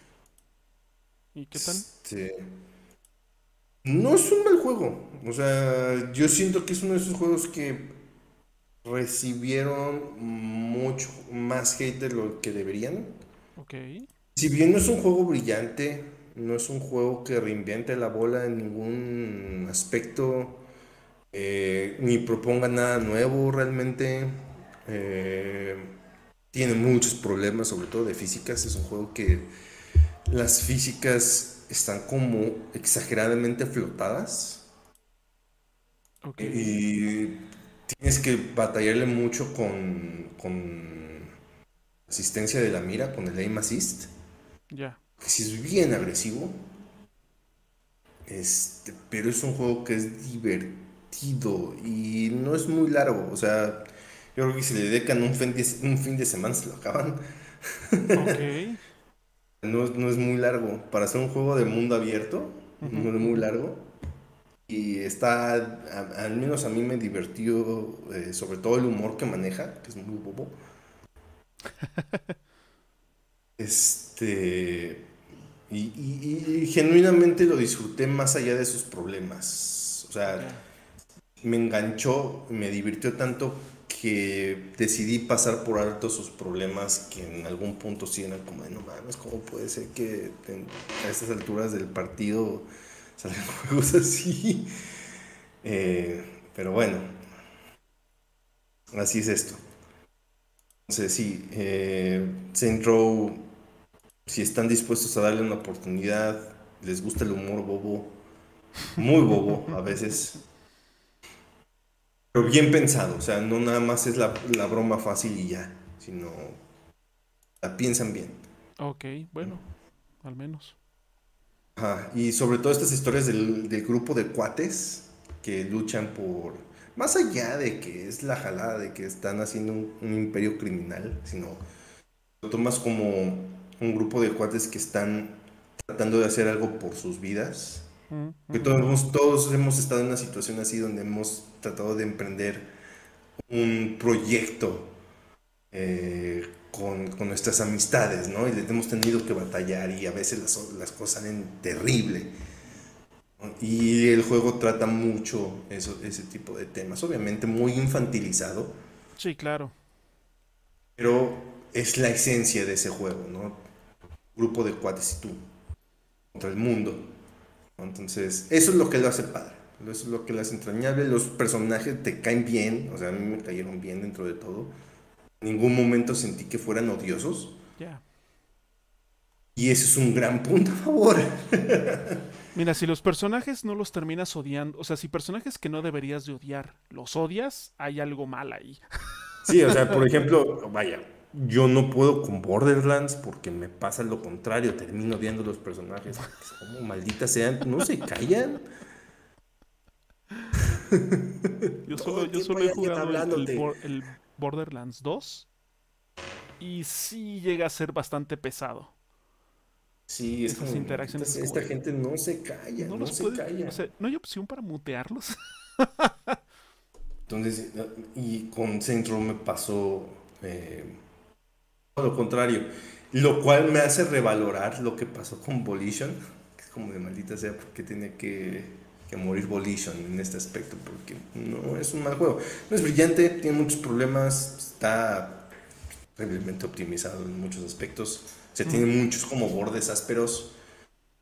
Pero se ve que hubo corazón en ese juego y es lo que dice, hacen falta más de esos juegos que tengan corazón. Si los pudieran pulir mejor estaría más chido. Pero eh, al menos tiene alma, tiene corazón, tiene, tiene, se ve que le pusieron cariño, sobre todo al escribirlo, ¿no? Eh, porque seguramente como que reflejaron muchas situaciones personales del proyecto ahí. Okay. Se puede notar, ¿no? Eh, pero pues sí, una lástima lo de Volition. Ojalá denle la oportunidad a, Saints Row si pueden, sobre todo porque tienen de que el martes que se cambian los juegos de PlayStation Plus del mes Reclámenlo, lo tienen la ventaja de que si lo reclaman, pues ya se lo quedan de aquí hasta que el servicio implote. ¿Ese es este, perdón, exclusivo de Next Gen? No, ahorita te digo, pero no. O, o también tiene versión para Play 4. ¿Tiene versión para Play 4? Versión de Play 4. Versión para Play 4. Pues ahí está, va a probar. Entonces sí, nada más que pues ahí me cuentes qué tal, porque pues, en generación actual luego corre raro. ya veremos. ya veremos. ya veremos. Este, entonces, a ver, a ver qué show. De todas maneras, de una vez les voy adelantando la próxima semana sale eh, los juegos de octubre. Va a estar de Calisto Protocol. Denle la oportunidad, maldita sea, porque no es un mal juego. No es un mal juego. Es un. Pero es un juego que se le juntaron factores externos, sobre todo Glenn Schofield, eh, director del juego, o también peca de hocicón. Este. Y también como él fue el creador del concepto de Dead Space, pues la gente esperaba que ese juego fuera Dead Space y él lo que no quería fuera Dead Space 4 Space, era que fuera Dead Space 4 el problema es que toma algunos conceptos prestados, ¿no? Pero pues a final de cuentas es el creador del concepto, o sea, pues también que esperaban. Sí, las referencias iban a ser más que obvias. Iban a ser muy obvias, pero es un juego cuando menos competente, no voy a decir brillante, pero es competente. Pero que sí tiene esta cuestión de que le cayó más hate del merecido, sobre todo del fandom de, de Dead Space, porque no hace falta ser un genio que los que más lo criticaron fueron los que son muy fans de Dead Space. Sí, como lo, platicamos en la previa, ¿no? Que fue el, mismo caso que le pasó a Back for Blood, que porque mucha gente esperaba o quería un Led for Dead 3, y como no lo era, pues se empezaron a tirarle mierda, pero es un buen juego también, Back for Blood. Sí, Back 4 Blood es un juego bastante entretenido. Que sí flaquea en unos aspectos porque, o sea, el, la mecánica esta de las cartas para... Eh, ah, para asignar atributos y eso, ¿no? Para asignar atributos. Requiere que seas una persona que le guste mucho meterse a las estadísticas. Y si tú lo que quieres es nada más juntarte con tus cuates a tirar balazo, pues, se vuelve un inconveniente. Porque si nada más asignas cartas a lo loco, puedes volver a tu personaje un inútil, pero también no es como que pues, aportes demasiado. Sí. Y ese es un problema. Eh, pero vaya, también no es que sea muy complicado saber asignar cartas. Porque básicamente te dice muy claramente qué es lo que hace. Y, básicamente es así. Si tú ya sabes, por ejemplo, no sé, si te gusta mucho ser el, el, que va hasta el frente con un vato, con un machete, y te gusta ser el del, eh, como lo que le dicen el melee, mm. pues, asignar cartas que vayan en relación a eso, ¿no? Que te den mucha más salud, que te den, este, ¿cómo se llama? Más protección, más armadura, para que aguantes un buen y puedas estar ahí jalando la atención para que los otros estén en la periferia, ¿no? O si te gusta hacer las escopetas, pues bueno, que te brinde ciertos atributos precisamente para ese tipo de armas y etc. No es muy complicado, pero la gente decidió no pensar, mejor tirarle hate en ese aspecto, ¿no? Y vaya, o sea, yo lo jugué de inicio, yo lo jugué cuando salió, es un juego que me sigue encantando hasta la fecha, dos años después de que salió, porque ya tiene dos años. Eh, me sigue gustando lo dejé de jugar un rato porque, pues bueno, la vida sucede y hay otras cosas que hacer. Hace no mucho lo retomé, ya con las expansiones que tuvo, porque tuvo dos expansiones grandes. Sí, sí, sí. Eh, de tanto que tenía como contenido aledaño, que eran los, los túneles del horror, y otros que agregaban dos capítulos a la campaña principal. Ok. Y la neta estaban padres, fue bastante divertido y me tocó con gente, porque ya a estas alturas la gente que se mete es gente que va a jugar. No sí, a jugarle, loco, ¿no? al principio pasaba mucho eso. Eh, la gente nada más se metía a ver qué y luego te dejaba botado o se iban por su lado y si te derribaban pues ni le importaba. Entonces, al principio pasaba mucho eso, pero ya actualmente pues la gente sí se mete como a, tratar de ser útil en la partida. Eh, cosas que suceden, a veces los juegos mueren porque... De maneras muy injustas. ve, ahorita le está pasando mucho a, a CSGO más bien así es, eh, ah, bueno, Counter-Strike. Sí, Counter-Strike. Acaban de sacar el, que acaban de sacar el 2 y por ende le cortaron el oxígeno al Go, el Global Offensive. Y le están tirando con todo porque pues, dicen que está más chido el, Global Offensive. sí, era gratis. Como de, güey, pues ya era, ya era también tiempo de evolucionar, ¿no? Ya llevamos muchos años con un montón de años con Global Offensive. Muchos años, muchos años. Pero bueno, así es esto. Luego la gente como que no le gusta avanzar. el confort. El confort. Sobre todo, por ejemplo, en esta cuestión de, de, de Calisto Protocol es de güey, o sea. No es como que en un mes no iba a salir Dead Space Remake. Ahí vas a tener Dead Space. ¿Qué, necesidad había de tirarle hate a a Calisto Protocol, que sí, no es brillante, yo lo sé. Sí, pero tampoco es para... O sea... Tampoco era para... Exacto, no es, no es brillante, pero tampoco es una a los dioses como lo, peor que le ha sucedido a la industria de los videojuegos. Sí, no, Mucha gente así era como de, güey, o sea, cálmate tantito, o sea, tampoco es para tanto. Está bien que no te guste. No es, no es Lo entiendo. No es Forspoken, no O sea, no es Redfall. No mames. Güey, o sea, te puedo decir, sin temor a equivocarme, que de Calisto Protocol con sus problemas y lo que quieras, pero sí está muchos escalones arriba de, de Redfall. En todos los aspectos, ¿eh? En todos, con todos, en todos. Todo y que no es una historia particularmente novedosa, aún así. Me- eh, ¿Cómo se llama? Es un juego competente, es un juego que no te crashea, es un juego que técnicamente está bien hecho, Un juego que funciona. un juego que funciona. Bueno, así es esto.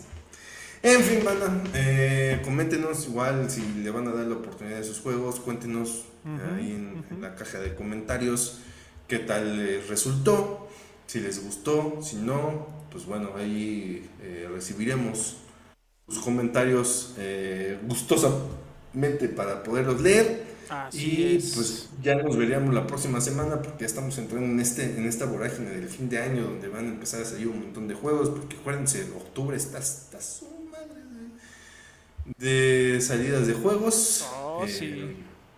Octubre se viene pesado, octubre se viene pesado.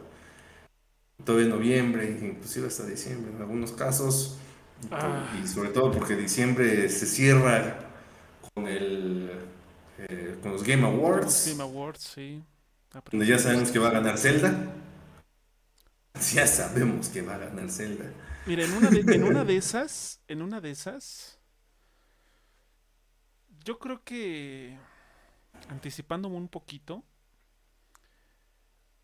por lo menos hasta ahorita, creo que el juego que podría quitarle el GOTY a Zelda, viéndome muy, este, Puede ser Baldur's Gate. Ah, exactamente. O sea, viéndome como muy... eh, lo más Sería enfocado posible. porque el ardor estaría. Uf. O sea, si, si dicen, and the game of the year is Baldur's Gate 3. Uh, o sea, va a haber mucha gente que va a decir, sí, pero también va a haber muchos que se les va a reventar ese barrito que tienen ahí a un lado del... Ah, ¿no? Y les va a hacer así. Wow, estaría a niveles acá. Eh, eh, sería, sería un ardor de, proporciones bíblicas. Sí, estaría, est- estaría hermoso leer el internet. Porque el ardor estaría todo mecate. Sí, sí, sí, sí. Todo me encanta. O sea, a mí, en los juegos que he jugado el año, estoy que no he jugado Baldur's Gate, pero lo que he visto, jugado yo sé, yo sé que es de esos juegos que me va a gustar, Baldur's. que me conozco. Conozco, que esos Yo le, que yo tenía, yo le tenía así como de, ah, porque yo había jugado el 1, este, y dije, si es como ese, no gracias. Pero he visto gameplays y todo, esa madre no es por turnos. Ya cuando vi, esa cosa no es por turnos, dije, mmm. y además se ve muy chido. Sí, también le traigo muchas ganas a ese juego. Se Pero más allá de Baldur's, o sea, a mí me gustaría de que... ¿Sabes quién podría llegar a, a robarse la noche y sería hermoso también? Llegar así Resident Evil 4, que ha tenido un muy buen año también. Oye, sí, también el Resident Evil 4 podría llegar a, a colarse y decir, aquí mando perros. That's mine, bitch. Sí. Vámonos. It's zombie time. Sí. Estaría bueno, estaría bueno. Porque ese juego yo le tengo mucho cariño. La neta es un juego que me encanta. Eh, ahorita es porque tengo como pensado hacer streams, ya regresar a los streams ahorita en octubre. Quiero hacerlo de juegos de puro mello. Pero no sé si vayamos a llegar al 4. Este, pero por si acaso necesito acabármelo porque tengo una partida de medias. Pues ahorita va a ser mi juego del fin de semana. Yo sé que lo voy a disfrutar porque se está chingón. Y sí, no, olvídense, Starfield no va a ser el juego del año. Starfield no va a ser el juego del año. no. O sea, si bien le va, se cuela como nominado. Y hasta Sí, ahí, como nominado, es- eh, o sea, como nominado sí lo veo. Seguramente, pero hasta ahí. Sí, hasta ahí. Y se va a seguramente se va a llevar algo como de Technical Achievement o algo por el estilo. Algo de guion o algo así, pero. A lo mejor hasta la. De juego del año no se lo Inon Sur. Que, o sea, sí estuvo bueno el mame de, Starfield la primera semana cuando salió y de ahí en fuera, ¡puf! Sí, así como que. En cambio de Baldur's Gate se sigue hablando y de Resident Evil ni se diga. Sí. Sí, mira, yo. Eso que Resident es juego de marzo. Yo estaría muy contento. Una, una satisfacción con una pizca de perversidad si gana Baldur's o Resident Evil 4. Estaría, buenísimo, estaría buenísimo. porque, hey, no descartemos Spider-Man. No sería la primera vez que un juego que sale en octubre se lleva ese premio, porque en el 2018 sucedió que los dos más fuertes fueron juegos que salieron en octubre. Que, fue Red Redemption 2 y God of War. God of War, ajá. Entonces no los descarten. Tal vez, o sea, quizá igual, a lo mejor yo creo que Spider-Man 2 podría colarse como nominado. Tendría que ser así como súper, súper, súper guau. Pero sí, yo sí le veo más posibilidades a incluso a Resident Evil 4. Sí, yo también. Que a, Que Spider. O sea, te digo, Spider-Man 2 igual entra en las nominadas, sin duda. Pero ya para el premio Choncho, yo creo que está entre Baldur's, Zelda y Resident Evil 4. Que se, lo lleve Resident o Baldur's. Oh, estaría estaría glorioso. Buenísimo ah. Porque por fin destronarían a Zelda. Que ya es como una de esas tradiciones que, que ya tienen harto a todo mundo. Ay, sí, ya sabemos que va a ser Zelda. Por favor, que, hay que ponerle emoción a eso. Hay que ponerle emoción.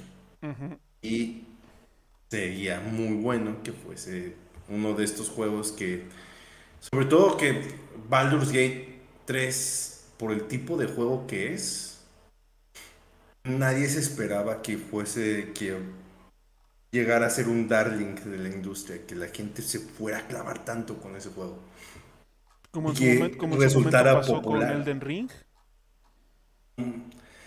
Pero es que Elden Ring ya era. Se podía ver venir por cómo ha crecido el fandom de los juegos Souls. Ah, no, sí, a través de los años. Pero digo, aún así fue muy sorpresivo que un juego de nicho como lo es el del Ring llegara a los 20 millones. Es como de. a la madre. Definitivamente, pero. Pues a ver, que por cierto, Que por cierto, del DLC de ese juego. Mira. ¿Quién sabe? no ¿Se acuerda? No ha habido nada. Nada, nada, nada. Nada. Eh, ni, algún tweet por ahí, así como. Yo creo que, yo creo que para no romper las tradiciones vamos a ver ya algo de ese DLC en los Game Awards. Sí, seguramente. O sea, yo creo que va a ser la, va a ser una de las cartas fuertes de, anuncios, el DLC de Elden Ring, seguramente. Sí, porque ya sabes que va a salir el, el, Geoff Kingley a decir que, ay, anoche hablé con Miyazaki, güey, que es mi cuate, güey. Ah, de ver algo muy emocionante. En la, noche me envió, me envió un audio de WhatsApp. Dice, ¿qué onda, perro? Tengo algo que te interesa. ¿Qué es un trailer chingón? es un trailer chingón? oye, oye, Geoff, Geoff, perra, ¿quieres, ¿quieres un trailer chingón? ah, sí lo veo, sí lo veo. Sí, yo también lo veo, yo también lo veo. Ay, Pero bueno, ya, ya se verá, ya se verá. Ya se verá. todavía queda tiempo para que eso suceda, pero lo que son peras son manzanas, les agradecemos el favor de su emisión en esta semana, en este podcast. Y pues bueno, ya nos estaríamos viendo la próxima semana con un episodio más, con nuevas noticias. Esperemos eh, noticias buenas, esperemos también. que no sean como las de Epic que va a correr a 18% de su staff porque gastan mucho dinero, dice. Dice, oh, nos dimos cuenta que gastamos mucho dinero. ¿Quién lo hubiera pensado? ¿Qué, podemos hacer? ¿Reducir gastos? Eh, ¿Reducir beneficios? ¿O despedir personas? Despedir personas. Es lo mejor para todos. Hágalo, Smithers. Así, así, así me lo imagino. Y sobre todo también porque Tim Sweeney se está quedando calvo. Sí, está poniendo bien, señor Burns, ese güey. Entonces, sí lo veo diciendo, hágalo, Smithers. Él lo haga. Sí, sí, sí tristemente sí. sí. Sí, se ve. Pero bueno. Vamos ya. Así que buen semana. Tengan ustedes un excelente fin de semana. Nosotros nos vamos. Bye bye. Chao.